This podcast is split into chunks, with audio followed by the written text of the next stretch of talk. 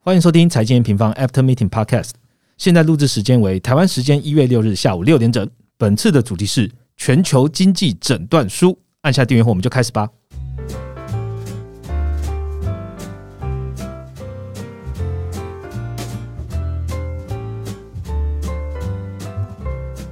Hello，大家好，我是财经远方的 Roger。先祝大家新年快乐啦！终究是迈入二零二三年新的一年哦。在上一集一月一号的时候，我们拉着这个全体的伙伴和大家聊天之后呢，这是我们新年度的第一集的 After Meeting 了。这一集呢，我们要好好来聊一聊一整年的展望。那除了在十二月二十九号我们发布最新的这个投资月报啊，全叫全球经济诊断书之外呢，我们从去年的十一月就开始发布二零二三年的这个主题展望系列了，里面包含很多内容，现在有十个主题了，像是通膨啊、原物料啊、未来趋势啊、黑马经济体等多个议题哦。今天我们就来讲到爆好了。当然呢，要这么多的议题，要谁来讲呢？我们就欢迎 Viviana 来和大家来分享喽，欢迎。Hello，大家好。好，Vivi 来吧。新年有什么新希望呢？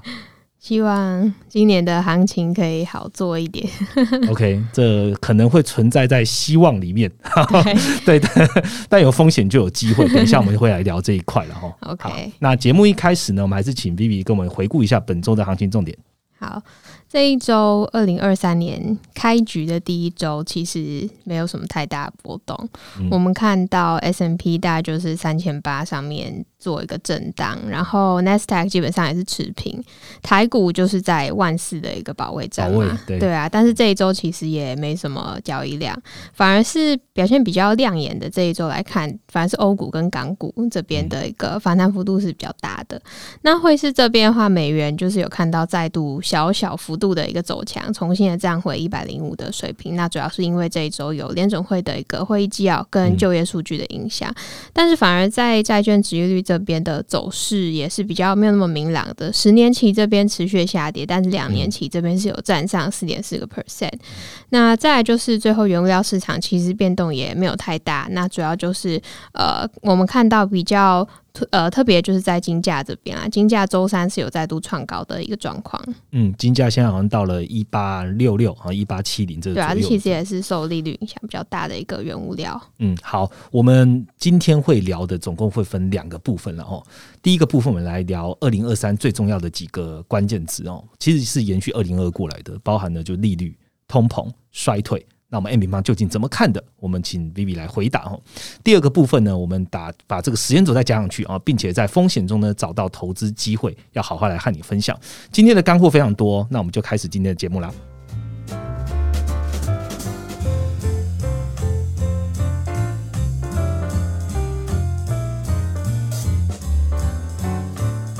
好的，马上进到我们第一个主题了哦。以下的所有内容呢，我们都已经把它书写成报告哦，在我们这个二零二三年的展望系列报告里面了。那我们今天就用讲的来讲给你听。二零二二年呢，我们的关键字一定是通膨，然后这个关键因子其实影响了很多事情，包含了联总会的政策啊，也影响到我们投资者的这个资产价值。那在进入二零二三年的展望，第一个主题也是通膨。直接来问 Vivi 好了，你觉得通膨还是今年的重点吗？好，那对于通膨的看法，其实我觉得 N 平方的看法一直都还蛮明朗的，就是我们认为说通膨年增率在去年的第二季见高，嗯，第三季维持高位，第四季就会开始逐渐的下滑。那现在看起来通膨确实在走这个路径。对，我们看到十一月美国的 CPI 是下滑到七点一二个 percent，核心也是终于的滑到六个 percent 以下嘛。我们去看细项也是大幅度的滑落。那我们接下来就用快速的用四点来去探讨。通膨，通膨它的一个成分，以及我们认为说，在这样状况之下，通膨到底还会不会是二零二三年的一个关注重点？那这四点，我就把它分为能源通膨、供应链的通膨、房租的通膨跟服务通膨这四项来看。那首先在能源通膨的部分啊，其实能源价格在去年下半年开始就出现一个快速的滑落嘛。那这部分主要是因为来自需求的一个下修，所以以油价来讲啊，就会看到说，即使 OPEC Plus 这边在减产，然后美国的一个页岩油产量复苏也是比较慢的状况，可是这样的幅度都没有办法再让油市再度出现一个大幅的供不应求。是。对，而且再就是说，我觉得很重要一点是说，现在的油价它其实并没有显著的低于这些主要产油国的一个财政平衡价，所以呃，OPEC Plus 它要做这个减产，但是你现在多卖一桶就赚一桶的一个状况之下，那到底谁要去做这个减？就为什么要这么做？对啊，对啊，因为过去其实 OPEC Plus 他们会去做很大幅度的一个减产，其实都是在油价呃很呃状况很差的时候，对对，所以他们那时候多生产其实是在赔钱的，那他们当然就是用减。减产来把油价重新的哄抬上来，但现在其实不是这个状况嘛，所以呃，油价讲到这样的一个状况，再加上说，其实近期欧美对能源价格的一个限价令已经基本上是确立了嘛，所以我们认为说，能源的一个通膨在今年应该是会持续的回落啊。我们在呃原物料的展望，其实有对呃原物料价格的一个观察，提出了十大的一个可以关注的图表。OK，讲到价格，我想要先插单来问一下，农产品也是。也是一个价格非常暴涨又急跌的一个状况。你觉得今年农产品还会是乱通膨的因素之一吗？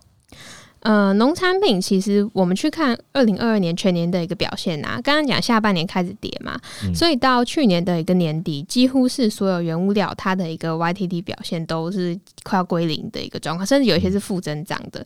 可是农产品，你截至到二零二二最后一个交易日，它还是大概有十个 percent 左右的一个增长，所以相对是比较强势的。所以我们在这一次的一个展望系列的报告里面，也有特别一篇来去分析农产品。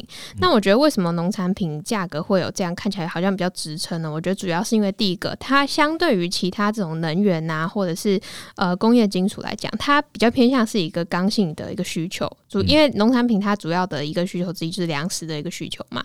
那再来就是说，呃，天气因素的影响也会影响到农产品比较大。那最后就是刚刚讲这个粮食需求，去看到说，其实我们观察农产品的价格，我们会去看它有一个所谓的猪周期。那这个猪周期，其实在明年呃，在去年的一个。下半年它是慢慢走到一个主底段，所以我觉得这是呃少数就是让农产品价格相对有支撑的一个原因。但是其实农产品价格它呃长线来讲，它还是会回归到其他这些原原物料的一个表现，就是它不会偏离太多了，它会还是会回归到一个均值。所以呃，我觉得影响应该不会是像去年这么大，但是是少数可以持续在二零二三年关注的一个呃原物料通膨的一个部分。OK，好，那这是原物料。那另外三个点呢？好，那我就继续讲下去。那刚刚讲第二个是供应链的一个通膨嘛，我觉得供应链的通膨其实也不用再多讲了。去年下半年全球都在非常大力的去库存，去库存，对对，到现在也是商品的需求都是大大的一个降温。那甚至去看到说运价是完全呃快要回到疫情前的一个水准，是。所以航运业明年的年终应该就不能嚣张，对。但今年非常好的，对对，上半年其实还是很高嘛，但是你可以看下半年回落的速度是非常非常快的。嗯，那我们直接去看数字。刚刚讲十一月美国的一个 CPI，二手车价是已经是负增长了。十一月它的一个 YY 是负三个 percent，这个数字在去年上半年的时候是正三十，哇，差好多。对，所以你就知道它滑落速度有多快。所以我们觉得说，这个东西不仅今年不会再是通膨支撑的一个主因，甚至它会成为是通膨的一个负贡献。对。那再来呢？后面两个反而是比较需要去关注的，就是房租通膨跟服务通膨的部分。那房租的一个 CPI 其实现在还是在上行的一个状况，到十一月房租的一个。呃，细项是有到八个 percent 以上，但是我们之前有很多次去提到说，房租它的项目是会落后，呃，就 CPI 里面房租这这个项目，它是落后市场调查型的租金以及房价的一个变动。那为什么会这样呢？主要是因为 CPI 里面房租的这个项目啊，它的一个呃新租户的占比是比较低的。那新租户它其实会。呃，对于这些房价的一个变动是比较可以快去反映到最新的一个房价，但是旧租户就你你就一直付着一样的租金嘛，所以它的反应是会比较滞后的。而这个旧租户占这整个 CPI 里面的房租里面大概有八十个 percent，对，所以它的反应是会非常滞后的。但是我们其实可以去看到近期美国房市的一个相关数据啊，其实降温也是非常非常快，所以我们对于房租通膨的这个预期啊，我们会觉得说从今年的一个第一季开始，可能。可以去观察，房租通膨也会开始随着趋缓，然后慢慢的开始走低的。我们那时候其实好像也有讲说，旧租户他占了百分之八十，然后很多约可能都会在今年 Q one 的时候会被重新签约。对对对，那重新签约可能就会对于房租的这个 CPI 就会大幅的下降了。这样。对啊，对啊。嗯，好，我们下一个通膨。那最后的话就讲，我觉得是最重要，就是服务通膨，它是最重要，也是不确定性。我觉得目前来看，影响通膨是最高的一个地方。那首先，它为什么重要呢？因为服务通膨，它的一个坚固性是更明显的。那为什么它的不确定性更高呢？因为其实美国的就业市场，它现在正在经历一些结构性的一个转变，所以这个让就是大家去看说，呃，影响服务最主要就是薪资，影响薪资。最主要就是就业市场这一块嘛，所以大家其实现在去预估这一块是相对比较呃没有看得那么清楚，能见度是比较低的一个状况。所以呃，我觉得这个是今年我们去观察通膨最主要去看的地方。但是其实好消息是，整个美国的一个就业市场，它已经从非常呃紧张的一个状况，慢慢开始降温了。那我们从最新的一个，就是我们会去观察坚固性的一个 CPI，就是 Sticky CPI 这个部分，其实没有在持续的上台。所以整体来说，我们对通膨的看法，刚刚分了这四点来讲啊，支撑通膨的上行的因素，呃，从去年上半年可能四个都是加项，那下半年之后，慢慢一个一个变成呃。没有影响，然后到现在开始出现减项，所以我觉得这些支撑通膨上行的一个因素都已经开始在消失了。让我觉得说，二零二三年来看，通膨已经不再是重点了。OK，好，既然通膨不是今年最重要的点，那不过。市场都还在讨论说啊，那既然没有通膨啦，那升息应该不用那么不用那么快了。那如果你有在观察 n 平方的这个数据跟报告，你会知道说，呃，升息可能呃也也是见高了。然后这升息我们已经看到利率的终点了。不过现在市场就在讨论说啊，二零二三年你要遇到降息还是没有机会的啦。那我想要问一下 Vivi，你帮大家统整一下，你认为全球央行在今年的政策将会怎么走呢？好，那我们就先快速来看一下，说现在货币市场的一个周期到底走到哪里。那去年在刚刚提到通膨的压力之下，其实很多成熟市场的国国家都进入到升息的一个循环，然后甚至开始启动缩表。那每个央行也都在强调控制通膨嘛。可是到了年底的时候，呃，通膨高点慢慢开始浮现。讲到刚刚讲到美国 CPI 高点是在 Q two 到 Q 三嘛？那欧洲甚至近期的 CPI 也开始好像是已经出现峰值了。那到年底之后呢？其实央行反而是开始纷纷去下修经济成长的一个预期。所以呢，其实呃各大央行的一个紧缩路径都已经慢慢来到尾声了。除了欧洲跟日本之外，我们看到就是。各大成熟市场的一个央行，它陆续在二零二三年上半年都会去暂停它的一个升息脚步。那我觉得今年呃，欧洲跟美国观察的一个重点，其实是在缩表的一个路径。刚刚讲的就是说，大家会觉得说二零二三年降息无望，可是我觉得货币政策转向或者是释放宽松的讯号，它可能不一定是降息，它可能是透过缩表的一个路径来去释放出这样的一个讯号。OK，对。那除了呃成熟市场之外呢，呃新兴市场方面。其实就更明确，二零二一年的时候是巴西、俄罗斯这些国家率先进入到升息循环嘛。但是呢，随着呃去年底啊开始看到说通膨缓解，以及更重要就是美元指数开始转向一个高档震荡，新兴市场的资金面的一个压力就慢慢开始释放。再加上说，其实制造业冲击更多是新兴市场这边的一个表现。所以去年一样，呃，在二零二二年的时候，巴西央行率先在九月的时候就暂停了升息。是。呃，而且呢，在二零二三年，我们去看到说，好，欧洲、美国可能他们不一定会有降息的一个预期，可是新兴市场降息的一个预期是比较明确的。像是巴西央行，它可能就会在二零二三年中就开始降息。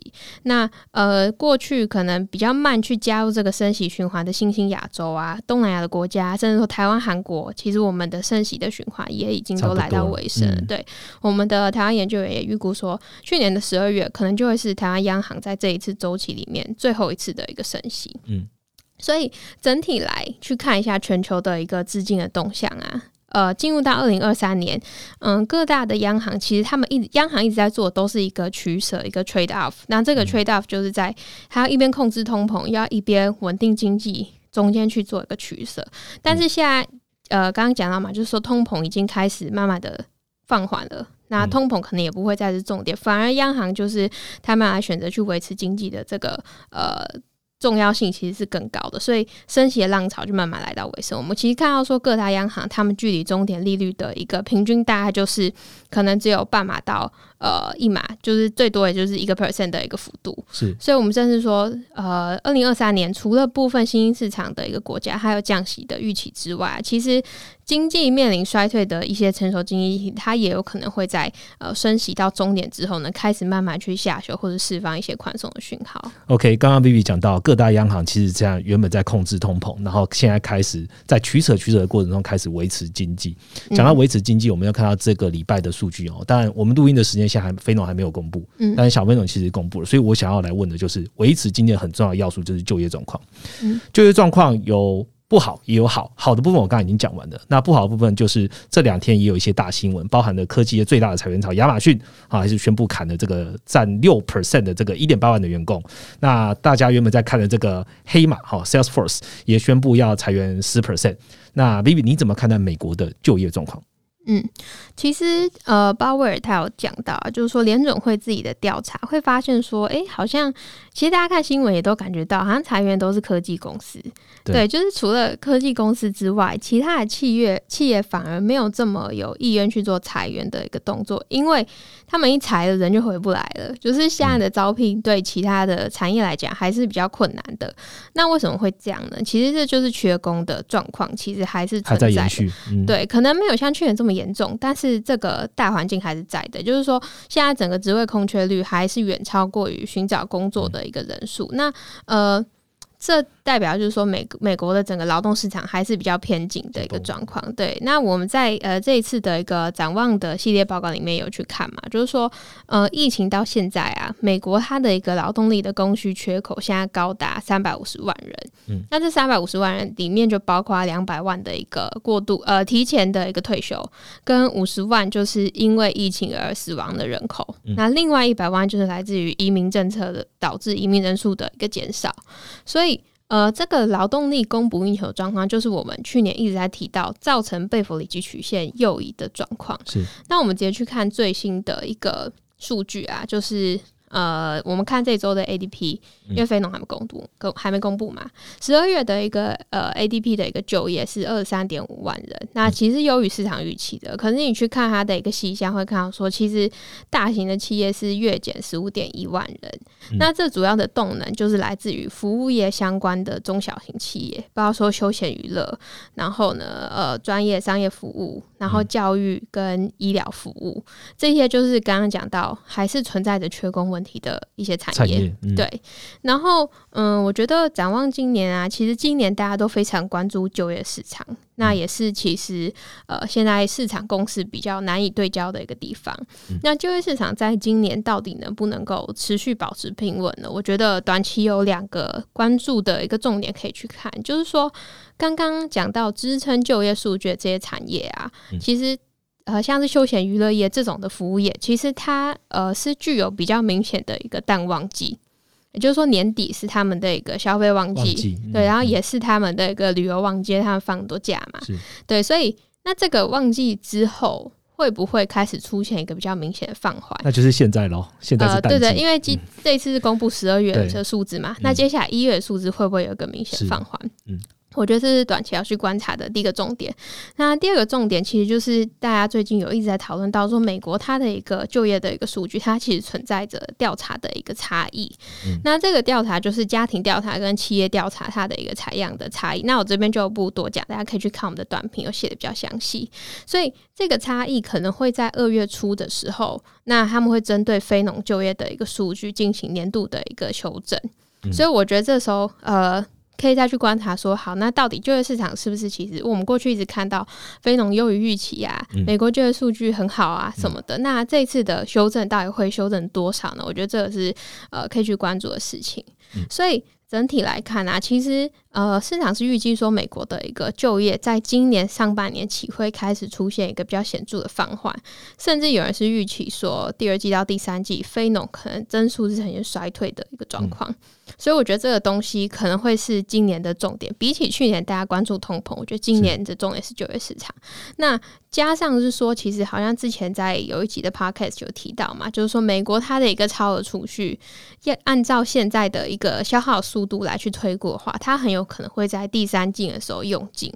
所以。呃，在这样的一个情况之下，当然，如果通膨是如预期的一个迅速的一个滑落，OK，那就没有问题嘛，因为货币政策你可以出来做转向，流动性就没问题。对对对对对，那就没有问题。但是我觉得在这样的一个情况之下，可以确定的是，二零二三年美国经济或甚至是全球经济，它的一个等于说它的容错率都是在大幅的降低。OK，好，谢谢 Vivian。刚刚讲到这个非农会进行这个调整，其实有时候大家在看说，啊，今这现在非农公布了，好像很好，然后我就开始做重压或做什么投资。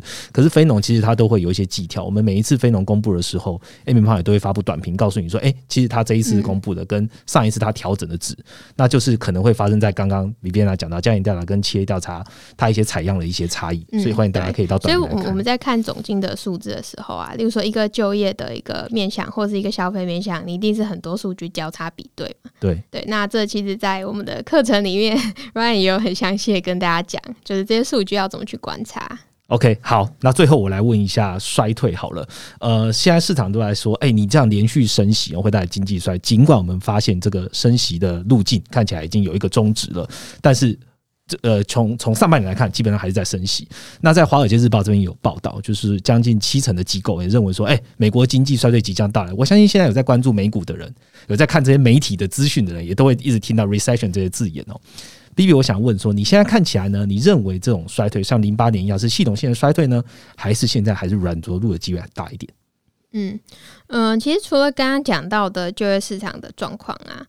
嗯，除了就业市场有可能会在今年趋缓之外，其实现在眼前最。主要在发生事情还是制造业在进行去库存嘛？嗯，除了美国之外，我们看到近期台湾的外销数据也是大幅的恶化，那景气推的信号也是没有表现很好。所以我们去看，呃，包括说这礼拜公布的 ISM 美国的一个制造业指数，它是滑落到四十八点四，是连续两个月在荣枯线下。是，那它的一个细项啊，生产新订单、供应商交付未完成订单都不好，全部都是在收缩的一个区间。对，那我觉得更重要。是它的客户端的一个存货，从四十八点七滑落到四十八点二，没有滑落多少，所以对 对，所以库存就是其实没有什么在去化，是 对，所以我觉得这个是现在就是说制造业去库存，它还是在进行，那就会对经济还是造成一个压抑。所以在这样的状况之下，呃，我觉得搭配其实通膨一边也开始出现回落嘛，我觉得在这样的情况之下，今年应该会是偏向一个轻度衰退的一个边缘。然后全年是尾部。维维持缓步的一个增速，其实因为就业市场刚刚讲到，其实劳动劳动的一个状况还是非常呃供不应求的嘛，是。对，所以它可能就是在这样的调控之下会回到一个平衡的一个状况，那可能就不至于进入到深度的一个衰退，或者是所谓系统性的一个衰退。那不过其实我们在前一题有提到嘛，就是说今年的一个容错率它是降低的，因为在因为在所有我们现在现有的一个条件底下去拼凑出来，OK 是轻度衰退的边缘，但是如果再出现一个什么样的一个差错，那可能就是深度衰退了。所以就是代表说，今年的一个全球经济，它可能经不起再一个变种病毒，或是再一个俄乌冲突。就是说，一旦一旦有一个任何一个差错，都有可能把全球经济市场再往下带一个危机，甚至说制造业看到二度的去库存啊，然后转向深度衰退等等，这些都是就是 alternative scenario。就是我们现在还没看到，但是我们一旦发生，对对，一旦发生，它可能就会去进入到一个比较恶性的一个循环。OK，这一个主题呢，我们从通膨开始聊起，看起来通膨是呃已经见高了，而且通膨看起来不会是今年最重要的这个影响因素。那联总会是不是到降息？其实我们要看的就是联总会的政策，它是不是有宽松的空间？重点还是在于经济。经济来看，今年最重要的就是看就业。那刚刚比如大家讲到。今年的容错率啊，看起来就是不要再出错了哦。那怎么样不出错，就是可以低空可以过轻度衰退。对。那如果有任何一个呃 scenario alternative scenario 发生，好造成这个出错的产生，那就是黑天鹅或灰天鹅产生的话，那可能就会大幅的影响经济。那究竟有哪些天鹅会出现呢？我们下一个主题来聊一聊喽。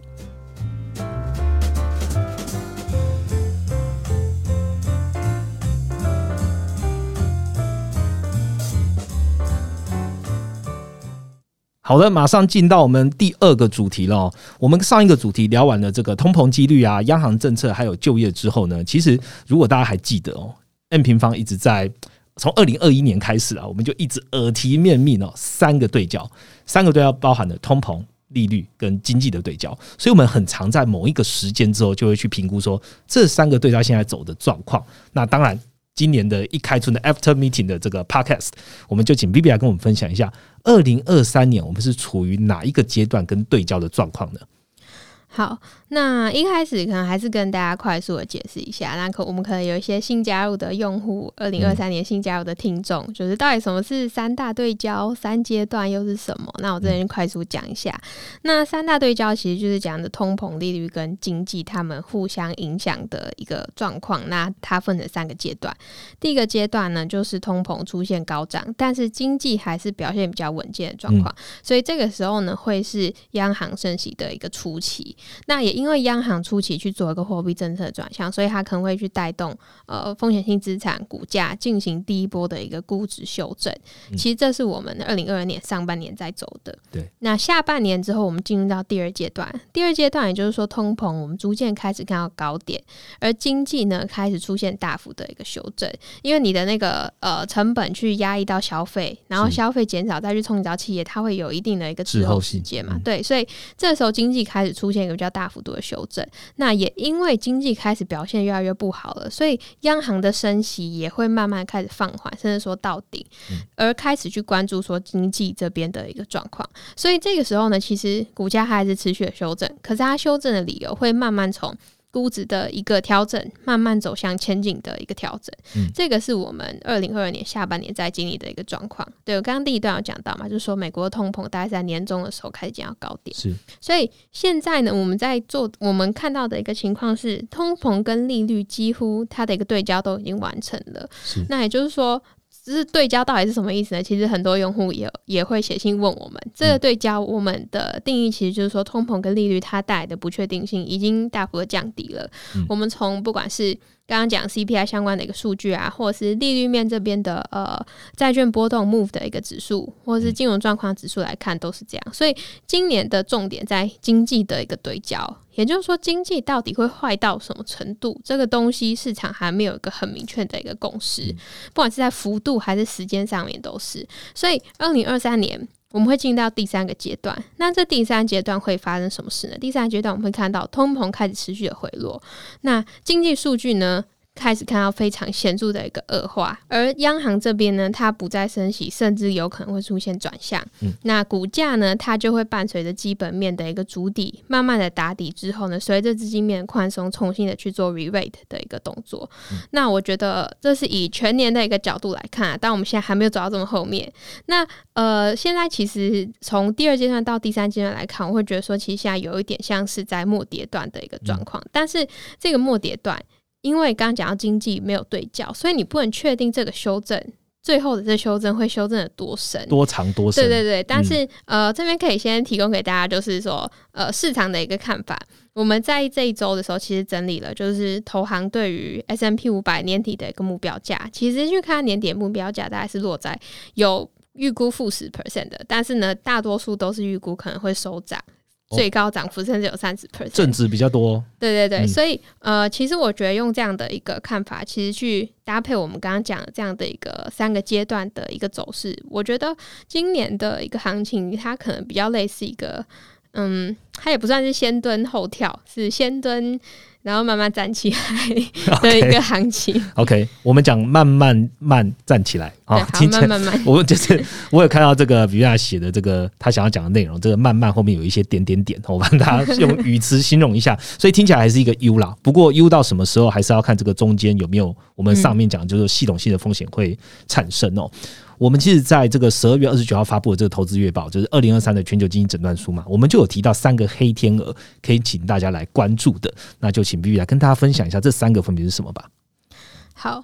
我们在讲这三个黑天鹅之前，跟大家分享一个，就是我每个月都会去追踪的一个呃报告，就是美林美银的经理人的一个调查。嗯，那这一次十二月经理人的一个调查，其实呃，我觉得我看到就是说，其实经理人他们会去统计说，认为最大的尾部风险是什么？那前三名呢，第一个就是通膨。没有如预期的下滑，而且还是很高。嗯，第二个就是深度的衰退，第三个就是央行出乎预期的还是维持非常鹰派。那我觉得这三个看法其实跟我们这一次在月报的创办人撰文中提到的三大黑天鹅事件，其实是大家是担心一模一样的事情。对，那这三个黑天鹅事件，我们在月报里面提到，第一个就是说再度爆发导致通膨攀升的事情。嗯，那第二个呢，就是说即使通膨薪资都滑落，但是联准会还是不降息，或是还是没有释出任何宽松的讯号。这个就是算是是出乎市场预期的鹰派，对鹰派。那第三个就是说，制造业的向下的一个周期比想象中还要长，那甚至它有可能会去影响到服务业，因为制造业我们其实看它每三到四年一次嘛，那它这一次的一个下降段从去年的年中开始走，我们认为说其实它大概最长就是走到明年的上半年到年中之后，它会是一个比较正常的一个周期。那制造业有没有可能就是比平常的一个下降周期还要再？拉的更长的，对这个东西是呃，现在我们还没有办法知道的。那我觉得认为就是说，黑天鹅我们怎么去观察？就是说，黑天鹅的意思就是说，任何所有有可能会发生导致以上三者结果的一个事件。都都是黑天鹅，就是今年非常重要的一个黑天鹅。例如说，像去年的乌俄冲突，其实就是黑天鹅事件嘛。这种市场完全没有办法有任何预期的。那如果有预期，就算是灰犀牛就变灰了。对对对。那我觉得这个其实你很难去讲说到底有哪几几个黑天鹅，因为这是。嗯，它就是要超出市场预期，你没有预期到它才算是黑天鹅嘛。但是我们还是硬是的想几个，我觉得第一个可能可以去担心的就是中国的一个变种病毒，因为中国它在十二月开始解封嘛。那大家还记得前几次的变种病毒从哪里来的吗？就是 Alpha 发生在英国的解封。Delta 发生在印度的解封，哦，都是解封来的。对，只只有 Omicron 不是。对，所以假设说中国这次解封真的发生很严重的一个变种变种病毒，甚至严重到就是说我们没有办法再持续的用与疫情共存这种方式来去应对，那我觉得这个对全球的一个消费服务都会造成非常大的一个冲击。那这个可能就是目前市场还没有去 price in 的东西。嗯。那其他的风险，其实来看的话，通常会讲这种黑天鹅的事件，其实都是政治的事件。例如说中美贸易战，例如说脱欧，或者是在更久之前的阿拉伯之春。那其实二零二三年的一个政治风险其实是降低的，因为今年其实没有太多重要选举。应该比起去年，我们又有其中选举，然后又有二十大这样子，今年其实比较还好。但是如果是呃加上民生的一个问题，我觉得可能就比较需要去关注了嘛。那这个民生问题来自于哪里？我觉得是来自于粮食，因为前面提到就是农产品在二零二二年还是收涨十个 percent 左右嘛。那全球粮食缺乏最严重的，除了非洲之外，就是中南美洲。中南美洲今年阿根廷要大选，那中南美洲又是债务结构。比较脆弱的这这种经济体，所以我觉得这个可能也是今年可以去留意的。那其他的一些黑天鹅，其实我我觉得还包括说供应链移转会不会引发关税战啊？然后还有呃，日本央行的一个总裁黑田东彦今年四月可能要换人嘛？其实这些都可能会是对通膨经济跟利率造成很大的一个冲击的发生的这种。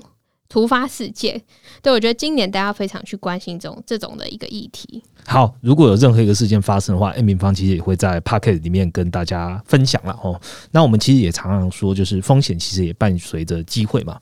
我们在二零二三年展望系列报告中啊，也有特别观察到，就是二零二三年比较亮眼的黑马经济体，还有全球整个经济结构可能会发生的转变。那 B B 有什么特别比较明显的地方可以跟大家分享的吗？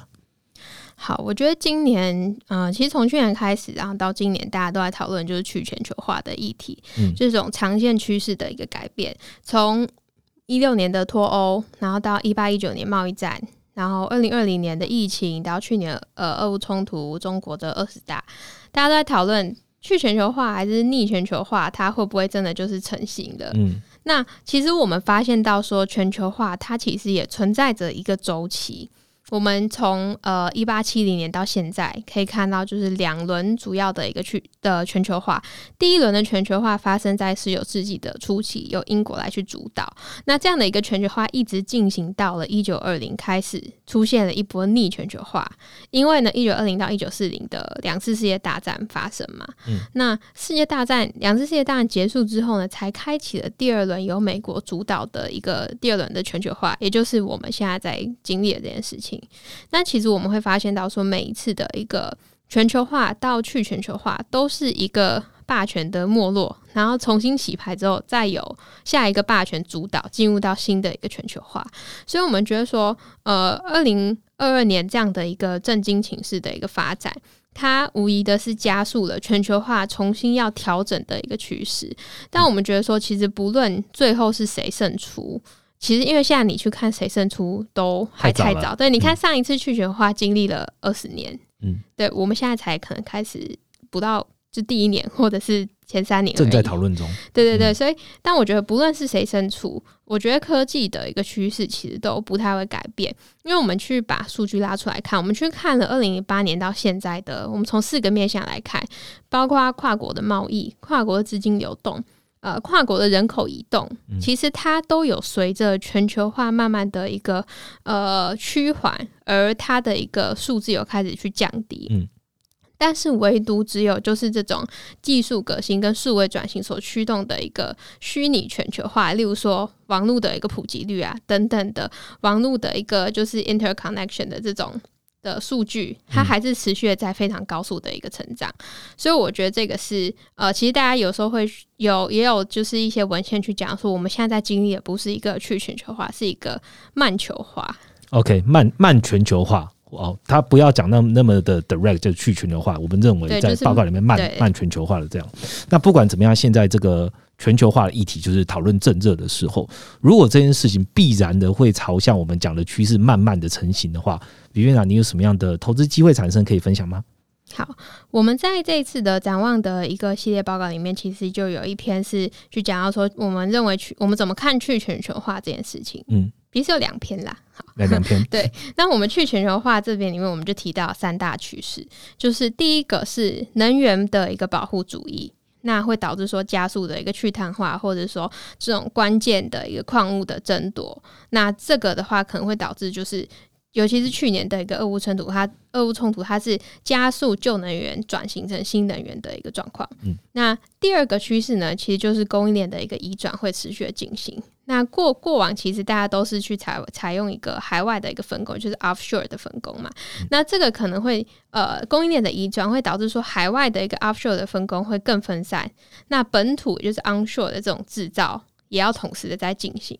所以我觉得这样这种供应链移转啊，其实它实质上嗯。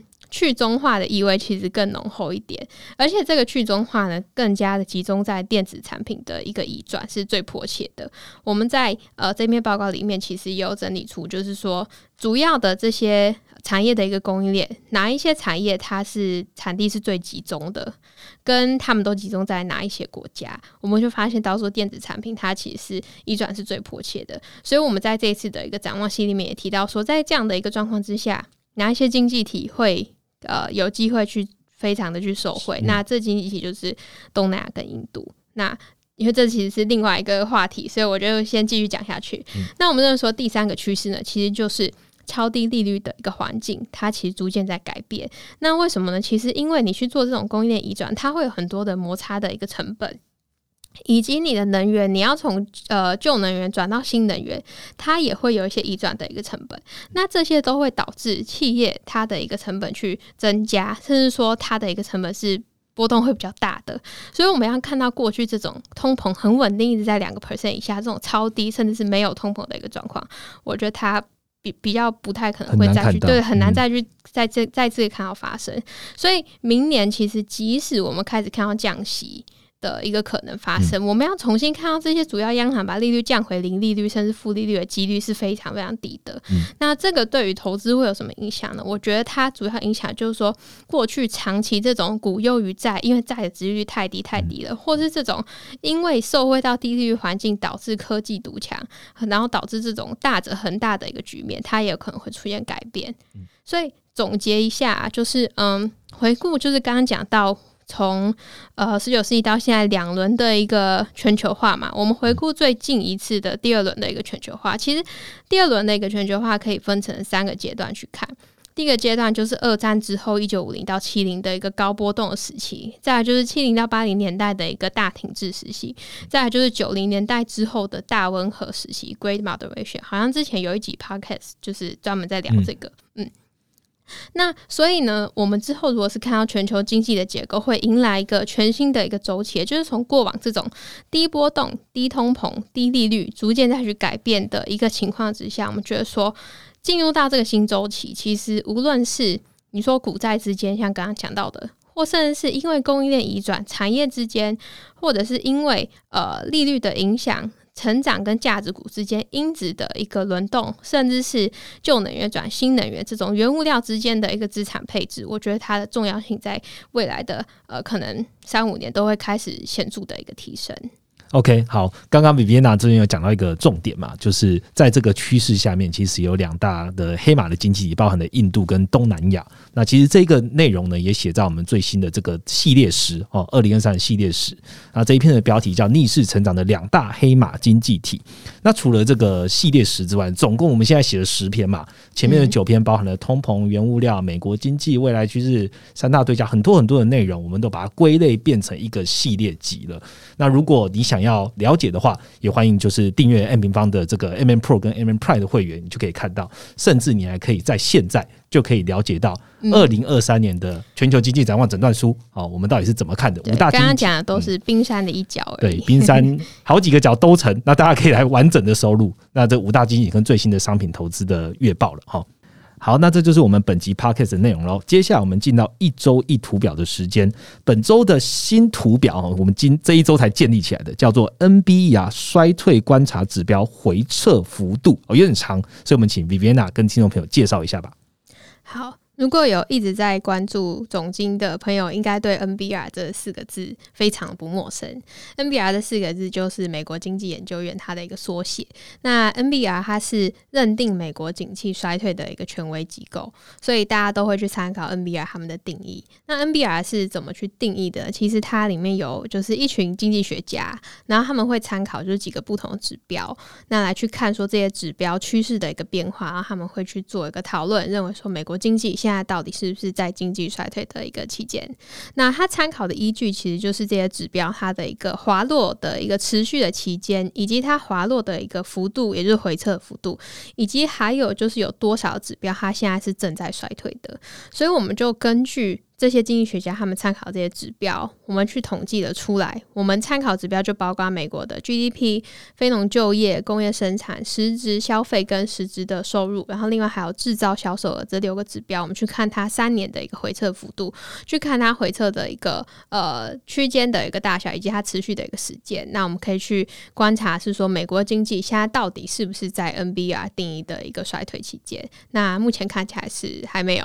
好，听到最后一句，大家应该就比较放心一点了哦。好，这是还没有，不代表今年不会有哦。目前还没有，OK。那大家持续来关注这个图表哦，确定到底。因为 NBR 他们公布，其实会，例如说他们定定这个月开始衰退，他们可能会再晚几个月讲。哦，对，但是你如果来看我们这张图表，你可以知道，就是说到底现在其实会会会不会已经是定义的衰退期？对对对，嗯嗯，好，反正这一张图表是我们最新公布的，那我也把它放在资讯栏，那大家可以点击这个连接来持续来关注 NB 啊，他们最近关注的指标现在的走势是如何？OK，那今天这就是我们 p a c k a g e 全部的内容了。喜欢我们的内容呢，下方给我们评价，并给我们五颗星，让我们可以做得更好。我们就下个礼拜见喽，拜拜，拜拜。